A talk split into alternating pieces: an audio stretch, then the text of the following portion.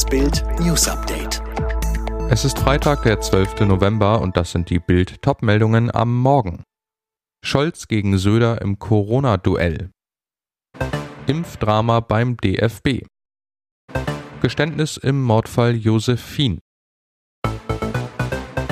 Es ist das Duell im Corona-Herbst 2021. Olaf Scholz gegen Markus Söder, Deutschlands Baldkanzler gegen Bayerns Ministerpräsidenten.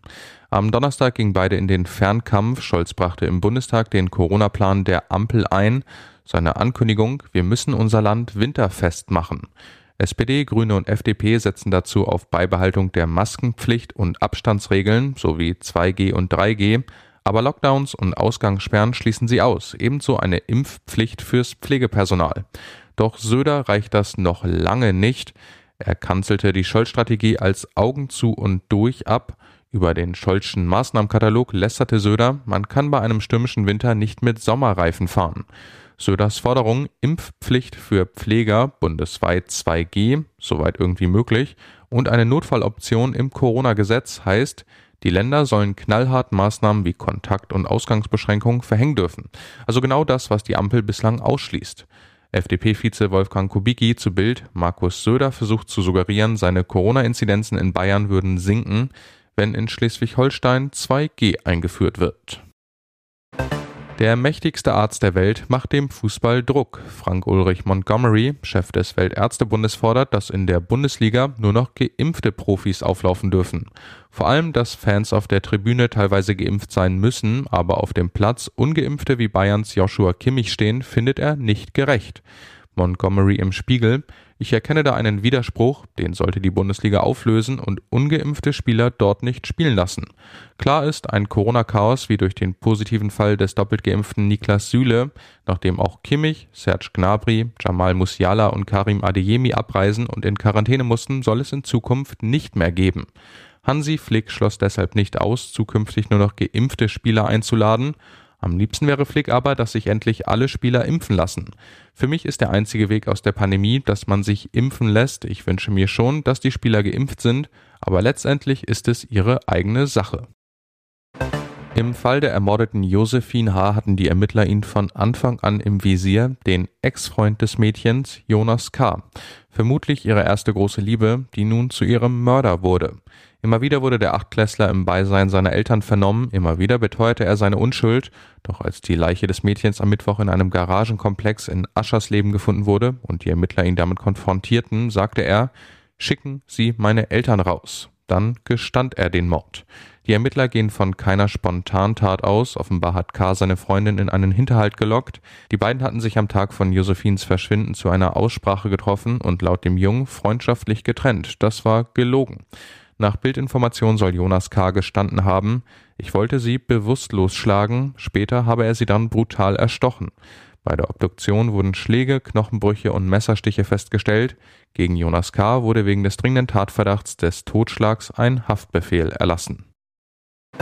Weil in den kommenden Jahren Millionen Deutsche in Rente gehen und damit immer mehr Arbeitskräfte wegfallen, droht dem Land ein gigantischer Wohlstandsverlust. Zu diesem Schluss kommt eine neue Schockstudie des Forschungsinstituts IW. Im schlimmsten Fall drohe jedem Deutschen rechnerisch ein Einkommensverlust von 4000 Euro im Jahr, warnen die Forscher in ihrer Analyse, die der Bild vorliegt. Hintergrund bis 2035 gehen die geburtsstarken Jahrgänge der Boomer-Generation in den Ruhestand, doch schon heute sind 1,4 Millionen Arbeitsplätze unbesetzt. In 15 Jahren waren jetzt die IW-Forscher fehlen sogar mehr als 5 Millionen Erwerbstätige.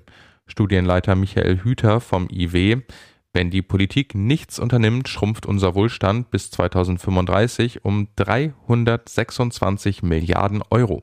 Für jeden Arbeitnehmer heißt das rechnerisch ein Einkommensverlust von 4000 Euro im Jahr. Ein weiter so kostet uns alle Wohlstand und kann nicht im Interesse der Politik sein. Endlich zeigt sich die schwangere Helene Fischer von ihrer privaten weichen Seite. Ich liebe Sonntage, bin an einem Sonntag geboren, keiner nervt oder ruft an. Ich liebe es, spazieren zu gehen, lecker zu kochen, lange zu schlafen. Da wird auch gelümmelt, der pure Genuss, erzählt sie in der Sat1-Show Helene Fischer Ein Abend im Rausch. Bild sah die Sendung bereits und weiß, Helene-Fans kommen auf ihre Kosten. Gefragt von Moderator Steven Gätchen, was sie lieber trinke, Wodka oder Weißbier, sagte sie, Beides, mit Wodka bin ich groß geworden. Ihr musikalisches Vorbild ist Céline Dion. Die beiden Stars lernten sich einst in Las Vegas kennen. Der Schlagerstar Céline Dion war mein Impuls, Sängerin zu werden. Als Helene gefragt wird, auf welchen Ratschlag sie gut hätte verzichten können, lacht sie. Ihr habe mal ein bekannter Entertainer gesagt, dass sie die Finger von dieser Branche lassen soll. Als Steven Gätchen fragt, wer das gewesen sei, sagte sie, Toni Marshall. An dieser Stelle einen lieben Gruß. Deutschland schlägt am Abend der offiziellen Verabschiedung von Yogi Löw Liechtenstein mit 9 zu 0. Sechster Sieg im sechsten Spiel, Bundestrainer Startrekord für Hansi Flick, der damit an Vorgänger Löw vorbeizieht. Neun Knaller für Yogi, 135 Tage nach seinem letzten Spiel. Weniger krachend ist seine Verabschiedung bei bei Yogi. Nach gut fünf Minuten ist in Wolfsburg alles vorbei. Mertesacker, Podolski, Kedira, Hummels, Klose, Hövedes, Draxler und Gomez stehen Spalier, als Löw auf dem Platz kommt. Der langjährige Kapitän Lahm und Vize Schweinsteiger fehlen ebenso wie WM-Siegtorschütze Götze.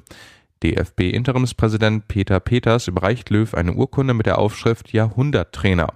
Auf der Tribüne hängt ein großes Spruchband mit der Aufschrift Herberger, Schön, Beckenbauer, Löw mit höchster Disziplin zum Weltmeistertrainer, wie es sagen, dazu Pappschilder mit der Aufschrift Danke, Yogi. Alle weiteren News und die neuesten Entwicklungen zu den Top-Themen gibt's jetzt rund um die Uhr online auf Bild.de. Fitbook hat einen neuen Skill, mit dem du in nur 10 Tagen fit wirst, ganz einfach zu Hause mit nur 10 Minuten täglich. Sage jetzt Alexa, öffne Fitbook.